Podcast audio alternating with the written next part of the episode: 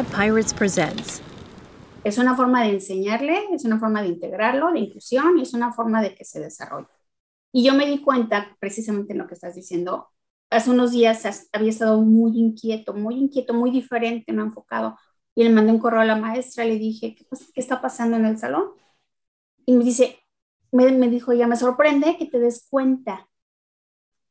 Me dijo, pero sí hay un niño nuevo está requiriendo mucha atención y Leonardo le está costando trabajo asimilarlo. Mm. Me dijo, entonces me dijo, estás muy atenta a él. Le digo, digo aparte de que él es un libro abierto, me he hecho muy consciente de estar observándolo, ¿no?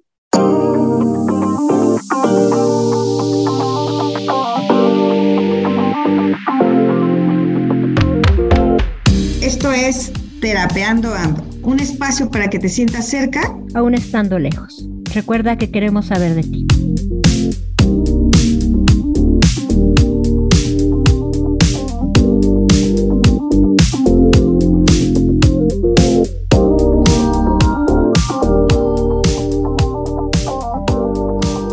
Buenos días, buenas tardes, buenas noches, donde quiera que estén. Hola, soy yo de Páramo, aquí en Terapeando Ando desde México. Hola, Vero. Hola, ¿qué tal, Odette? Buenos días, buenas tardes, buenas noches. ¿Cómo están? Yo soy Verónica Domínguez desde Bélgica y pues qué interesante programa nos aventamos la vez pasada, ¿eh? Sí merece, sí merece una segunda parte. Merecía una segunda parte. Sí, así es. Sí, sí, sí. Está aquí con nosotros otra vez Lili Domínguez, que nunca se fue, más bien seguimos aquí en la charla. ¿Cómo estás, Lili? Hola, buenos días, buenas tardes también. Aquí sigo. La plática se puso muy interesante y da material para más. Oye, Lili, brevemente, porque por los que no hayan escuchado la primera parte de, la sesión, ¿de dónde eres? ¿Quién eres? ¿Qué haces? ¿De dónde vienes? Cuéntanos así rápidamente. Yo soy mexicana, vivo en Estados Unidos desde hace 14 años. ¿Eres mamá? Esto es súper importante. Soy mamá de un niño de, 8, de 9 años. Mi niño tiene capacidades diferentes, tiene síndrome de Down. Y bueno, vivimos aquí en Dallas desde hace 12 años y vivimos en Tennessee 2. Súper. Trabajo tiempo completo. O sea, pues tienes muchísimas actividades. Sí. Y estás metida en muchísimas cosas también de apoyo a niños con capacidades especiales, ¿no? Así es. Sí, también me gusta ser voluntaria para ayudar a, la comunidad del síndrome de Down, especialmente la comunidad hispana. Esto es padrísimo, esto es súper importante y creo que es muy interesante. A, ver si nos, nos das datos de, de dónde pueden también acudir este, mamás o, papás que, tengan hijos con, capacidades especiales, porque a veces no encontramos el apoyo y sobre todo en un país este, donde no conocemos a nadie. Entonces de pronto llegamos, tenemos una circunstancia y no sabemos dónde apoyarnos. Entonces a lo mejor sería muy interesante que también tú nos platiques esto. Eh, no sé si quieres platicarlo ahorita o retomamos lo que estábamos hablando en la sesión anterior. Si quieres, retomamos lo que estábamos platicando en la sesión anterior y continuamos un poquito más adelante con comentar un poquito de dónde pueden conseguir información las mamás, ¿no? Me parece maravilloso. Pues estábamos platicando, para los que no nos oyeron, óiganos, este, estábamos platicando sobre cómo es ser mamá en México y ser mamá en el extranjero, ¿no? Vero desde Bélgica y Liliana desde, desde Estados Unidos. Y, y, una de las cosas que a mí me impresionó de lo que ustedes decían, a mí como mamá mexicana, es esto que hablan de, que las mamás en Europa y en Estados Unidos están muy acostumbradas a que socialmente tú vas, te invitan a una fiesta, depositas a la, criaturita y te vas. Y las mamás dicen, qué rico, tengo dos o tres horas para mí, me voy a leer o me voy con mi marido a desayunar o you name it, ¿no? Y acá en México, pues no, hasta es mal visto que una mamá llegue y deposite la criatura o la deje con la nana y se vaya, ¿no? Acá tenemos que estar al pie del cañón y realmente es agotador. Entonces yo estaba pensando en lo que, lo que es el síndrome del burnout, ¿no? ¿Cuántas mamás mexicanas hoy todavía están viviendo el síndrome del burnout? No sé ustedes cómo lo vivan pues, desde su trinchera, desde allá. Yo creo que sí, perdón, yo, yo creo que es un poquito diferente, yo creo que también dependiendo un poco el, el, país, ¿no? Porque, por ejemplo, aquí esto que tú hablas de, de la nana y, o, o, alguien que te ayude, pues no existe, ¿no? O sea, a lo mejor existe, pero pues está muy, muy lejos de la, de los, de los mortales normales como, como la mayoría, entonces realmente aquí sí es como que el 1% de la población el que a lo mejor tiene acceso a eso y, o, menos, porque además está mal visto también, ¿no? Exacto, yo creo que ni, ya, yo creo que ni la nobleza, porque están tan en el ojo del huracán que bueno. Entonces, la verdad es que no hay, o sea, no hay de que hay la nana y los llevo, o sea, tú te tienes que armar ahora sí que de, de, lo que puedas y y aprovechar esos espacios, ¿no? Que, que, te dan las fiestas infantiles, las, este, cuando los llevas a entrenar, que van a hacer algún deporte, o sea, realmente no es, la gente no está esperando que tú te quedes ahí, ¿no? Es realmente deja a los niños y vete a hacer lo que tengas que hacer, porque además, pues como no tienes quien te ayude, eh, o la mayoría de nosotros no tenemos quien nos ayude de no ser como que los abuelitos, las tías o entre las mismas amistades que te, que te ayudas, pues sí está, yo creo que lo, vives de otra forma, ¿no? Es, es, yo no digo que no tengas un burnout, porque yo creo que sí, sí hay a veces, pero lo vives de una manera diferente, o sea, no es tanto el yo tengo que pasar todo el tiempo con mis hijos, es más, el tengo tantas cosas que hacer que si no me organizo bien, no las alcanzo a hacer en un día, ¿no? Y ahí yo creo que es, no sé cómo lo veas, yo creo que en Estados Unidos es igual y en México yo creo que también es, es lo mismo, ¿no? Es mucho buscar ayuda en otras mamás, ¿no? Es mucho el apóyate del grupo, del grupo de mamás con el que tus hijos, se, los amiguitos de tus hijos, o sea, trata de crear una comunidad porque sí es necesario, ¿no? Yo, yo así lo veo desde, este, desde mi trinchera, desde la mi situación y la situación de muchas mujeres que yo veo aquí, no solo mexicanas, sino también europeas y de muchas nacionalidades, es realmente buscamos mucho el apoyo entre, entre, entre los, los mismos papás, ¿no? del grupito, ¿no? Entonces, yo creo que eso es lo más, es la forma en la que yo la vivo desde aquí. No sé, Lili, ¿tú cómo lo veas en Estados Unidos? Aquí también es muy parecido en ese sentido, ¿no? Especialmente porque muchas de las mamás, especialmente las americanas, tienen en condiciones normales, digamos de no pandemia, también tienen la parte de llevar a los niños al fútbol, el karate, la natación, muchísimas actividades, ¿no? En el caso de la comunidad de necesidades especiales, pues también está mucho las terapias, ¿no? El llévalo a la terapia y pasa por ir a la escuela, o que lo lleve. Entonces, sí existe mucho ese burnout y hablaré, como dice Vero, desde mi perspectiva. En mi caso ha sido súper cansado también porque es ir por la escuela, es a él sí lo cuida dos horas una nana después de que llega de la escuela. Está aquí su nana con él dos horas. Y bueno, ya después si tiene terapia, pues no voy con él a la terapia, ¿no? Entonces, y con las americanas pues también pasa mucho, ¿no? Esa parte de, de, de cansancio, de burnout, porque si llega un momento en que dices, oye, ya son como muchas actividades hasta para el niño o la niña, y bueno, la parte de llevarlos a las fiestas, aquí sí se usa mucho más la parte de las nanas. E inclusive hay escuelas y hay muchas iglesias que ofrecen los servicios de, noche de papás. Como daycare. Como daycare, lo que llaman Parents Night Out. Ah, qué bien. Porque una vez al mes ofrecen dos horas o inclusive hay, hay, organizaciones también de la comunidad de necesidades especiales que te dicen, a tu niño tal día de tres horas y te vas a cenar, ¿no? Cuando Leo estaba en otra escuela, en otra guardería nosotros lo, íbamos cada mes, lo llevábamos ahí, le decíamos, Leo, es noche de niños, noche de cine, wow. O sea, para él, ¿no? Se la pasaba bomba y pues los papás nos íbamos a cenar y nos íbamos al cine, ¿no? Pero pues ahorita ya no tenemos eso.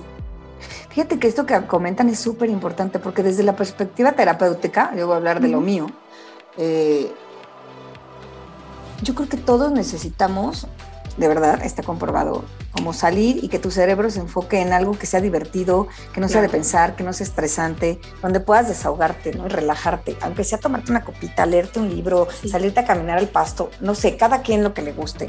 Y creo que a veces no nos damos las mamás, este, y algunos papás tampoco, porque están chambeando y luego llegan con los hijos y tal, ese tiempo, ese espacio y no creo que, que, lleve a nada bueno, porque lo que, lo que sí pasa es que llega un momento que te sientes rebasada y, eso lo vas a plasmar en tu familia.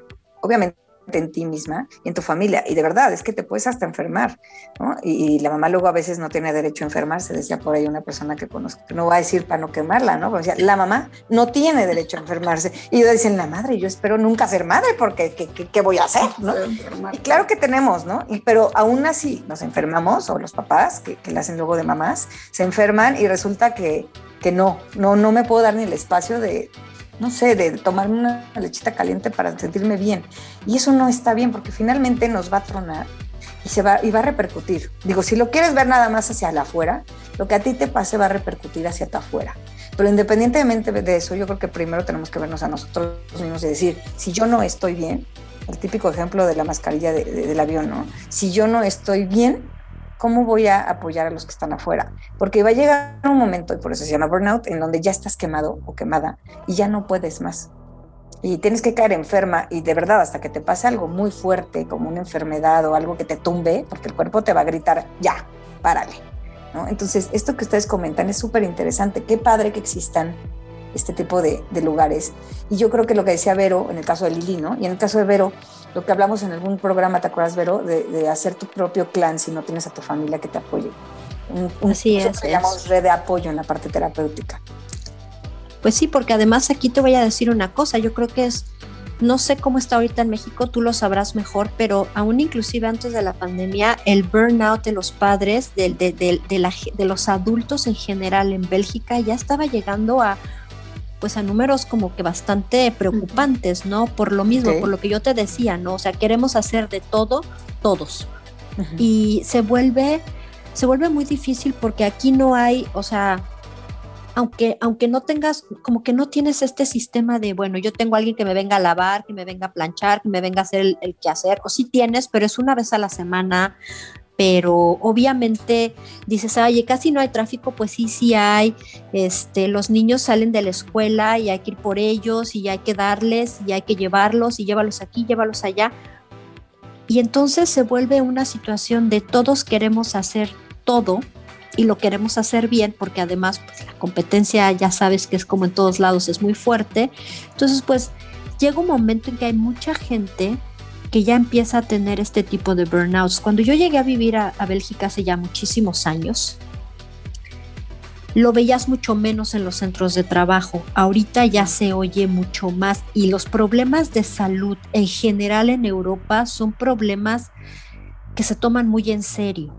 Entonces, yo creo que también ahorita ya en México esto también quiero creer que está cambiando y que también esto ya se está tomando más en serio, pero en Europa se vuelve un problema de salud grave. El, el, la depresión, los burnouts, la gente que dice ya no puedo más y que, desgraciadamente, como dices tú, aquí, hasta que ya llega al punto de que colapsa porque ya no se puede, entonces es cuando buscas ayuda, ¿no? Y yo creo que se da muchísimo más en la gente, en los padres, eh, el ¿En grado de en, en los, no, me refiero en padres y ah, hombres en general, ¿no? o sea, la Perdón, gente que tiene okay. hijos, ¿no? Porque okay, okay. además de todo lo que tienes, pues tienes el tienes la responsabilidad de ser padre, ¿no? Que que a lo mejor si no tienes las culpas que decíamos el otro día, las culpas que muchas otras sociedades a lo mejor tienen, o sea, existe una gran responsabilidad, ¿no? El, el, el, el querer el querer hacer de todo con tus hijos y ya sabes, es este,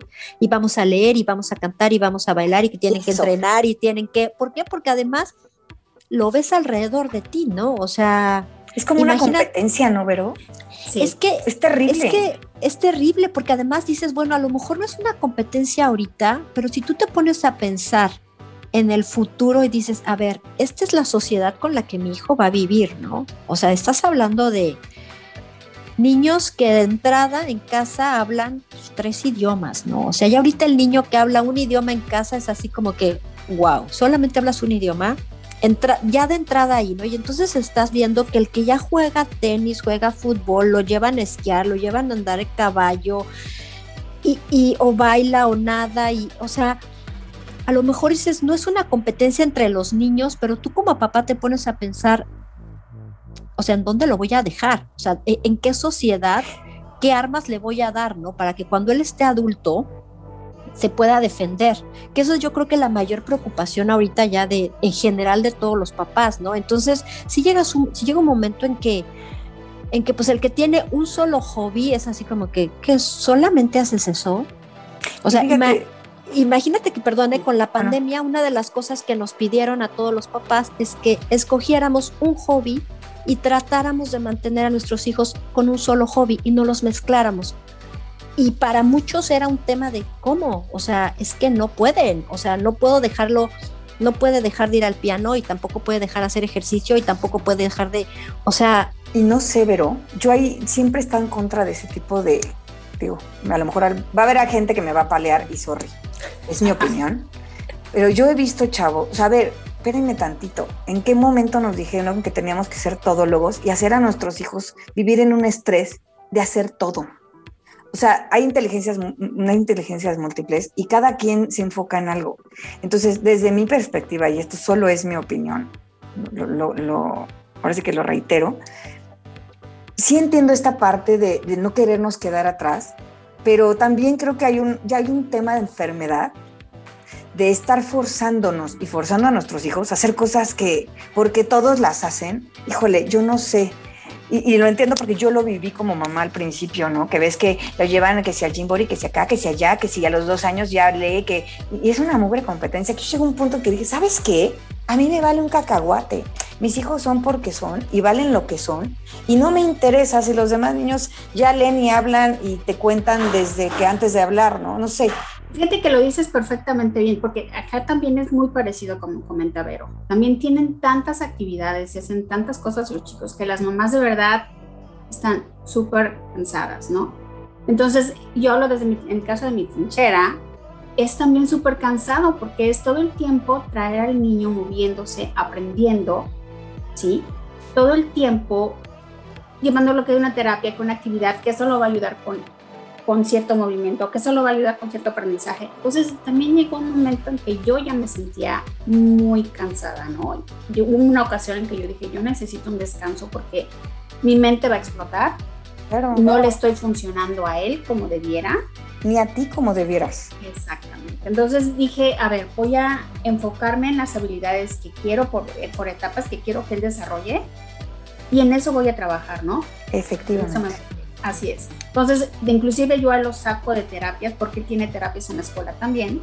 Yo lo saco por etapas de la terapia, porque ni lo voy a cansar a él, quiero que también disfrute su niñez. Por supuesto. Y fíjate que hay algo bien importante. Hay una regla del 80-20 que leí hace poco y me pareció muy interesante.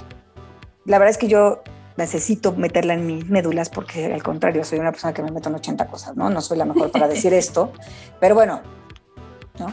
Eh, en donde decía que el 80% de las cosas que hacemos en el día no sirven para un cuerno más que para podernos estresar. Y el otro 20% sí es lo que nos lleva a crecer. Y no sé hasta qué punto hoy, con tanta cosa que hay, o sea, tanto bombardeo de conocimientos, actividades, bla, bla, bla, bla, para los niños y para nosotros y para el papá y, y responsabilidades y tal, pasa esto que nos está pasando. Pero hay algo que, que a mí se me hace súper importante. Se nos está olvidando estar, como dices tú, Lili, estar con los niños, estar. Estar es me acuerdo que mi hijo me agarraba las, la cara y me decía, mamá, es que veme, veme. Y chiquitito, yo soy muy nerviosa y muy todo el tiempo ando para acá y para allá. Entonces me agarraba la, la, cara y me decía, mami, veme. Porque yo tenía la onda de agacharme para hablar a su, a su nivel. Ya no, pero ahora ellos se tienen que agachar, pero bueno, hubo un momento que era al revés. Y, y, ya no estamos, o sea, estamos en conciencia, en corazón, en atención, en, en paz. Y yo creo que vale muchísimo más. Y lo veo en terapia, de verdad para los chavos, para los niños, es mucho más importante tener una mamá, un papá sanos, en paz, que les dedique cinco minutos de cómo estás viéndolo a los ojos, que tenerlo en 87 actividades, que sea campeón de ajedrez, maravilla number one en, natación, etcétera, en fin. Y tú también como, ah, bueno, pero ya me metí a esto, pero yo, lo hago, ¿eh? no estoy, repito, no es que yo sea la mejor, pero sí lo veo en terapia. Y de verdad, o sea, vale más la pena estar en ti para poder estar con los chavos y tomarte una pausa y estar un ratito y sentarte a ver qué están haciendo y cómo se sienten y por qué te dijeron una cosa pequeñita que no entendiste porque estabas corriendo. Mejor sentarte y decir, oye, me dijiste esto, ¿a qué te referías? ¿Estás bien? No nos damos esos chances, ni con nosotros, ni con tu pareja, y menos con los hijos. Pues yo no sé hasta qué punto esta parte de hacer 87 cosas a la larga sea una competencia de estar en el zanahoria que nos están poniendo, en este juego del ratón que va atrás del queso, porque nos están poniendo 80 mil quesos. No sé cómo lo escuchan, pero desde mi trinchera de terapeuta yo sí veo que los chavos necesitan que sus papás estén con ellos. Exactamente. Y yo te voy a comentar, yo a Leonardo lo estoy incluyendo en las actividades de trabajo de la casa. Es una forma de enseñarle, es una forma de integrarlo, de inclusión y es una forma de que se desarrolle. Y yo me di cuenta, precisamente en lo que estás diciendo, hace unos días había estado muy inquieto, muy inquieto, muy diferente, no enfocado. Y le mandé un correo a la maestra, le dije, ¿qué está pasando en el salón? Y me dice, me, me dijo, ya me sorprende que te des cuenta. Me dijo, pero sí hay un niño nuevo. Está requiriendo mucha atención y Leonardo le está costando trabajo asimilarlo. Mm. Me dijo, entonces me dijo, estás muy atenta a él. Le digo, digo aparte de que él es un libro abierto, me he hecho muy consciente de estar observándolo, ¿no? Y leerlo. es eso, y leerlo. Y tú aprendiste a leerlo. Hiciste conciencia de si yo no como mamá me pongo a leerlo y no me doy ese espacio, ¿quién no va a hacer? Así es, en cambio si lo sigo llevando, no que no lo voy a llevar a terapia, claro que lo voy a llevar en su momento, pero si yo sigo en esa carrera loca que venía, yo me estaba perdiendo en eso. ¿sí? ay, en lo que me dijo la terapeuta que no está haciendo. ¿y es una carrera loca. Es una carrera loca. Es, entonces, utilizaste el término adecuado. Decidí enfocarlo en lo que es importante, ¿no? Que también puede aprender en casa y que es funcional para él y que es algo que aprende para la vida. Yo creo que ahorita hay mucha tendencia de tomar todo lo que venga, ¿no? Y, creo que hay que enfocarnos en lo que es válido, importante y que a la larga no es por moda, es por, por, por el bienestar de nuestros hijos, pero primero por el bienestar nuestro.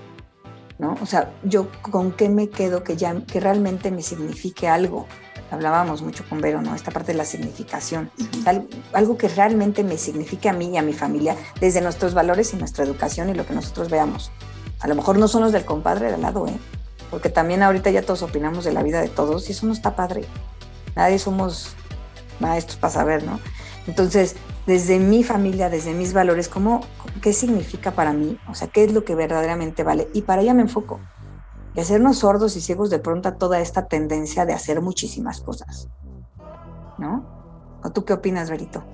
Sí, yo creo que yo creo que sí, yo, yo creo que en todo hay que buscar un poco de balance, ¿no? Porque eh, es importante, yo, yo sí creo que es importante que ellos tengan una actividad adicional, no que los llenes de cosas, pero yo sí creo que es importante que los ayudes a desarrollar otro tipo de, otro tipo de, de, capacidades, otro tipo de actividades, ¿no? Que no nada más estén enfocados en lo que es la escuela y la parte académica, sí creo que es importante, pero también creo que es muy, muy importante lo que tú dices, el estar con ellos, ¿no? El, el darte un tiempo eh, para ti, pero darte un tiempo para ti con ellos también. El hecho de estar enfocada el, si tienes un hijo nada más o tienes dos o tienes tres, pero también es dedicarle a cada hijo el tiempo que necesita, porque no necesitan lo mismo y tampoco lo necesitan al mismo tiempo. Igual y eso es algo que a nosotros yo creo que como...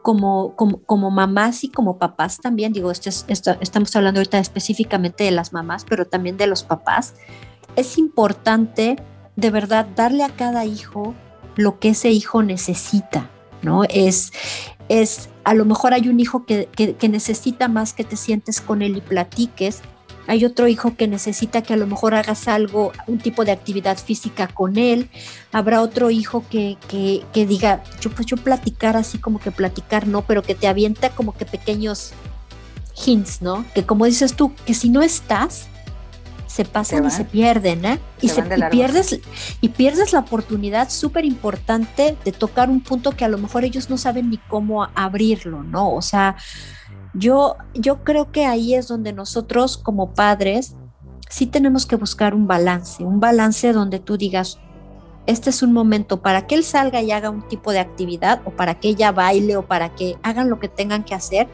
pero también hay momentos donde es no, este, por ejemplo, Aquí se usa mucho, eh, los domingos hay un tipo de movimiento que es como tipo Boy Scouts, este, que le llaman el, eh, como el, chiro, que es así como, es un tipo de movimiento, ¿no?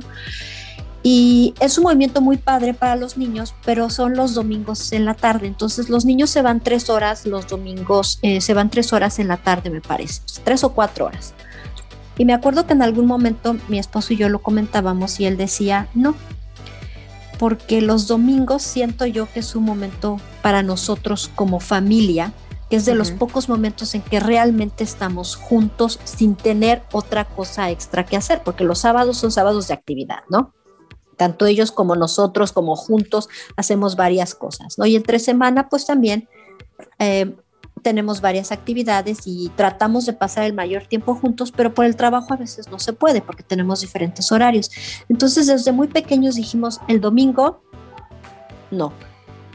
Y entonces, yo creo que es lo que tú dices, ¿no? Para cada familia tienes que buscar ese espacio para convivir y para acercarte a tu hijo y saber en qué momento necesita qué cosa. Sin el estrés, ¿no? Porque también esto luego como más nos presiona mucho el, no estoy con mi hijo, no lo escuché, tuvo un problema y no estuve ahí. O sea, a ver, con toda proporción guardada, como en todo, pero tratar de estar, ¿no? O sea, sin que eso nos genere un estrés de tengo que estar y entonces no soy buena mamá, así, porque a todos nos pasa, nadie somos profeta en nuestra tierra, pero a todos nos pasa, pero sí lo que tú dices, y como, como bien lo dices, pero desde tu perspectiva familiar, ¿no? O sea, tú estás hablando de, para ustedes el domingo es sagrado, es familiar y no se va a hacer nada fuera de la familia. Perfecto. Si ustedes llegan como familia a ese acuerdo, está maravilloso. Hay familias que no, a lo mejor dicen, bueno, tal día es para que cada quien haga sus actividades y súper bien. También es válido. O sea, creo que aquí la idea no es que haya una forma nada más, sino que tú como, como mamá, como papá, como familia encuentres tu manera y, hagas lo, mejor para, para todos los miembros de la familia. ¿no? Y que no te olvides de ti como persona, ¿no? Que es lo que hablamos al principio. Tú como mamá que no te dejes al final, porque de verdad eh, eh, es tan importante, los padres son el pilar de la familia y de verdad no hay que olvidarlo. Y, yo creo que a todos nos pasa y de repente nos ponemos al último todos y, luego decimos, ay, es que fulanito, ay, es que, es que tengo que, y, y, a todos nos pasa, ¿eh? Digo, yo creo que no hay, al, como dices, como decías la vez pasada, ¿no? El que esté libre de pecado que tiene la primera piedra, así es, ¿no? Yo creo que a todos nos ha pasado, pero que no se nos olvide que se vale retomar, ¿no? Y decir, híjole, creo que ya me estoy pasando, creo que ya se me está olvidando, voy a volver a retomar y decir, a ver, ¿qué, es lo que hacemos ahora, ¿no? ¿Cómo, cómo, cómo nos organizamos para que, pues para que todos estemos, estemos bien, ¿no? Sí, sí, sí. Y bueno, pues yo creo que como, como, como conclusión o como tips aquí es, primero estar bien nosotros, no es egoísta, es lo que toca y es, la, es lo responsable. Primero estar bien nosotros, para, en lo posible para poder entonces nosotros como mamás darles algo más a nuestra familia, a nuestros hijos y demás, ¿no? Eh, creo que esta parte es súper importante. Acuérdate mucho, mamá, de, de cuidarte, de, de poner límites, de proveerte a ti de lo que tú necesites también. No solamente eres proveedora de lo externo, sino también de, hacia ti, para ti, ¿no? ¿Algún tip que pudiéramos, con el que pudiéramos cerrar, eh, Lili, Vero, y también me gustaría, Lili, si, puedes, si podemos aprovechar para que nos digas eh, la fundación en la que estás ayudando. Sabemos que reciben aportaciones económicas y siempre es bueno poder, poder apoyar. Eh, no sé, para, para cerrar, quieran comentar. bueno, pues yo el tip que yo recomiendo, nosotros los estamos dando los viernes, noche de tapas. Leo se sigue durmiendo temprano. Y cuando el niño se duerme es noche de tapas para papá y mamá. Y bueno, también tratamos de mantenerlo en ciertas actividades, ¿no? Yo me doy mi tiempo, a él le gustan a veces sus momentos libres, ya sea para leer o ver su tableta. El niño se va a su cuarto, tiene una hora y ese es tiempo para mí también, ¿no? Así como que cada quien en lo suyo, ¿no? Así ha, como que ha funcionado mucho y a mí me da como que ese espacio de, de relajarme, de no tengo que correr a la cocina, no tengo que correr a hacer esto otro. Y bueno, o nos salimos a caminar.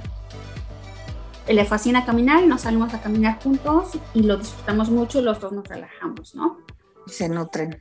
Así es. Y la otra parte, bueno, de la fundación, estuve en, en efecto en una mesa directiva en esta, en esta fundación del síndrome del Down del norte de Texas, aquí en Dallas. Eh, esta es en la parte de Forward. Eh, estuve en la mesa directiva apoyando a la, a la, comunidad hispana. Ya se dio el cambio, la transición a alguien más, pero sigo como voluntaria, apoyando mamás nuevas que reciben el diagnóstico para niños con síndrome de Down. ¿Dónde los pueden localizar? En la, la, la liga es, es www.dspnt.org. Okay, lo vamos a poner en, la página de Facebook y en Instagram para quien tenga la duda pueda, pueda también ahí buscarlos y se pueda apoyar, ¿no? Si alguien tiene un chico con, o chica con capacidades especiales, también pueda buscar dónde apoyarse, ¿no? Sí, especialmente porque viene un torneo muy importante que es el que contribuye para un campamento de enseñan a los niños a andar en bicicleta es ahora en junio. Los chicos con capacidad diferente, especialmente con síndrome de Down, trabajan un poquito más para aprender a andar en bicicleta, entonces este campamento es enfocado a eso. ¿no? Entonces, toda aportación se recibe con mucho gusto para ellos. Pues muchas gracias Lili. Gracias, por estar aquí. Doble, doble sesión, qué padre. Un gusto tenerte. Vero. Sí, pues yo lo único que les puedo decir a todas las mamás es busquen apoyos, busquen ayuda, busquen em, eh, un grupo donde ustedes se sientan cómodas. Acuérdense que hay que nutrirnos de las personas que nos dejen, de las personas que nos pueden eh, aportar. Y, por favor, tratemos de no juzgar a las demás mamás. Cada quien, de verdad, ¿eh? cada quien educa desde, desde, sus, sí, desde sus carencias, desde cómo puede hacerlo y cada, y cada persona tiene una realidad diferente. Entonces tratemos de no juzgar, tratemos de verdad de, de no meternos tanto en, en, la vida de las demás mamás y, y, y, sin embargo tratar de apoyar, ¿no? Donde podamos. Si estás en otro país, si estás sola, dale la mano a esa mamá, a esa mamá nueva, a esa mamá que acaba de llegar. De verdad, porque, porque todas en algún momento lo hemos necesitado o lo vamos a necesitar. Y qué mejor que te puedas armar de, tu ejército de, de, personas con las que tú puedas contar que viven una situación similar a la tuya. Eso que Ese sería mi consejo. increíble, Vero. Muchas gracias. Sí, apoyémonos, creo que eso es muy importante. Siempre he pensado que las mujeres tenemos, y no es por dejar fuera a los hombres, una energía muy fuerte y debemos de utilizarla para apoyarnos, no para destruirnos, ¿no? Este, eso, eso para mí es algo de mi vida, ¿no? Este, tengo un grupo de mujeres y, hacemos eso. Y también creo que aquí vale la pena nada más para cerrar, no dejar afuera la comunidad gay. Hay muchos papás, muchas parejas, este, donde son papás ambos, hombres, y, y creo que también hacen un trabajo muy importante y creo que también valdría la pena tomarlos en cuenta en este tipo de cosas que estamos haciendo. Pues muchísimas gracias por estar aquí con nosotros. Benito, gracias. Gracias Lili. Gracias a Charlie por ahí atrás. Y pues nos vemos próximamente, ¿no? Pues claro que sí. Muchas gracias a todos por escucharnos. Lili, mil gracias por haber estado con nosotros. Doble programa. Si les gustó, por favor, comuníquense con nosotros. Si no les gustó, también y nos dicen por qué. Todo se vale. Este, Y nos escuchamos, nos escuchamos la próxima. Sí, búsquenos en Facebook, Terapeando Ando, y búsquenos en Instagram, también, por favor, es podcast-terapeando ando. Ahí estamos y pues muchas gracias. Ahí les vamos a poner la información de la Fundación de Lili. Muchas gracias a todos y pues chao. Chao. Chao. Gracias, chao.